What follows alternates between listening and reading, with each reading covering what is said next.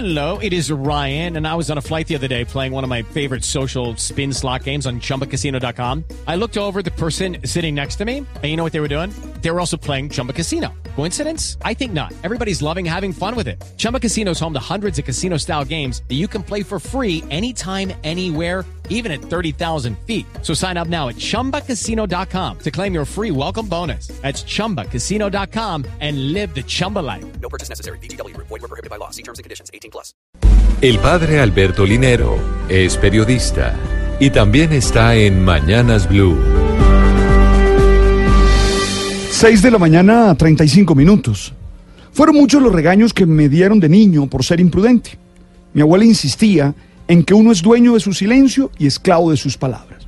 Por eso me decía mucho que pensara antes de hablar y que tuviera muy presente las posibles consecuencias de lo que iba a decir. Esos consejos también tienen hoy mucha vigencia en la sociedad de las redes sociales, ya que el afán de estar conectados e informados nos ha llevado a tener nuevas maneras de comunicarnos. En el mundo hay mil millones de usuarios activos en WhatsApp. Se envían 55 mil millones de mensajes compartidos, 4.500 millones de fotos y mil millones de videos. Esto en 60 idiomas en los que está usada la aplicación. En este contexto me llamó la atención dos hechos noticiosos que demuestran que hace falta mucha responsabilidad y criterio al comunicarnos por las redes.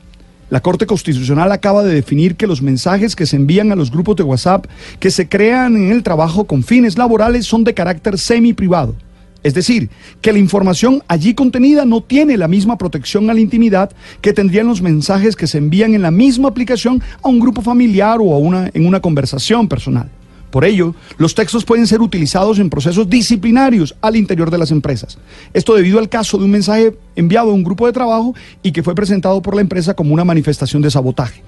También en estos días se sancionó a un soldado por una grabación que mandó a los medios de comunicación informando que Guacho estaba mal herido. Esto fue considerado como una infracción porque volvió público un hecho que era reservado.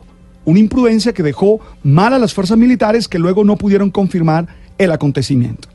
Definitivamente hay que ser responsable con lo que se comunica. Se debe tener mucho criterio al tratar de comunicar alguna información y aún nuestra propia opinión.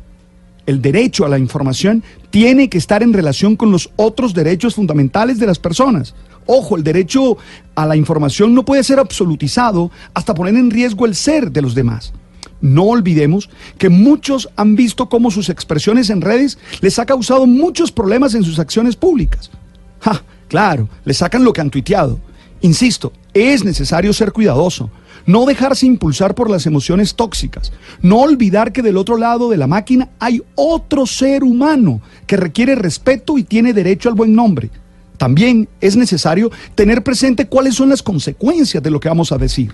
Recuerda que cuando las consecuencias te sorprenden es que no planeaste bien, es decir, estás improvisando.